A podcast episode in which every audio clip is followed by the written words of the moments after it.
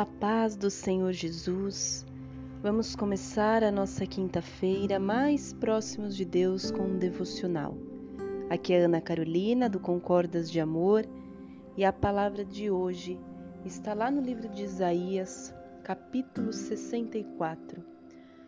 O versículo é o 12, mas eu vou ler do 8 em diante.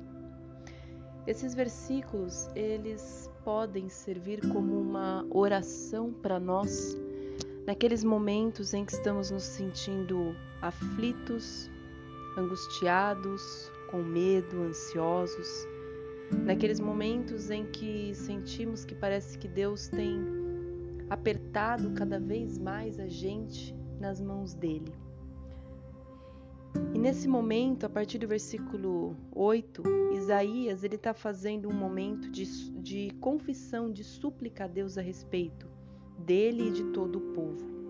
E ele fala assim: Mas agora, ó Senhor, tu és nosso Pai, nós o barro e tu o nosso oleiro, e todos nós obras das tuas mãos. Não te enfureças tanto, ó Senhor, nem perpetuamente te lembres da iniquidade. Eis, olha, nós te pedimos, todos nós somos o teu povo.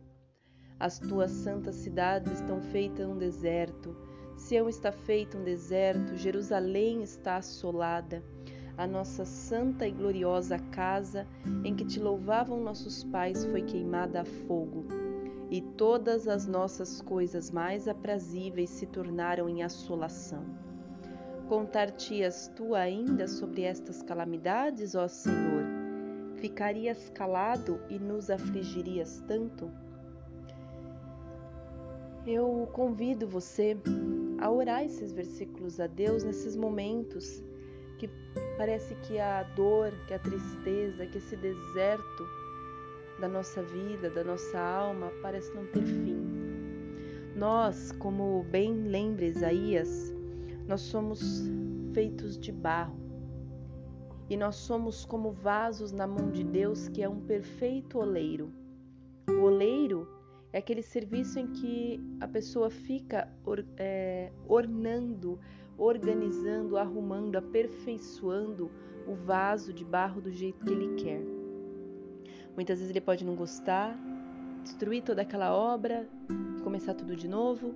Às vezes ele pode perceber que só falta um detalhe aqui, ou de repente precisa dar uma achatada, ou precisa dar uma forçada para aumentar o tamanho daquele vaso. O oleiro sabe o que ele faz, porque ele sabe no que ele quer tornar aquele vaso. E quantas vezes nós passamos por esses momentos na mão de Deus? Porque ele sabe que para nós ficarmos belos, lindos, como um vaso pronto, também precisamos passar por momentos de aperfeiçoamento, momentos em que para nós como humanos causam muitas dores.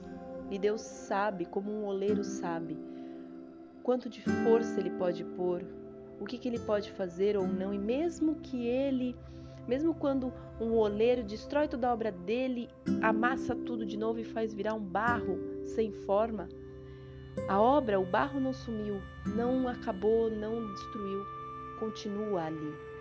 A obra pode, naquele momento, precisar recomeçar, mas o barro não é destruído. O barro não é descartado. E assim somos nós na mão de Deus. Mesmo que muitas vezes a gente ache que a dor vai nos levar à morte, à destruição completa, Deus é um perfeito oleiro que sabe o que está fazendo conosco.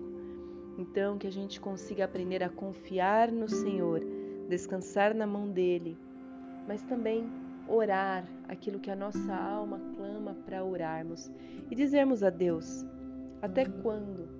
Até quando o Senhor vai se contentar com isso? Até quando o Senhor vai ficar calado? Até quando o Senhor vai nos afligir dessa forma? Ele sabe o tempo certo de todas as coisas.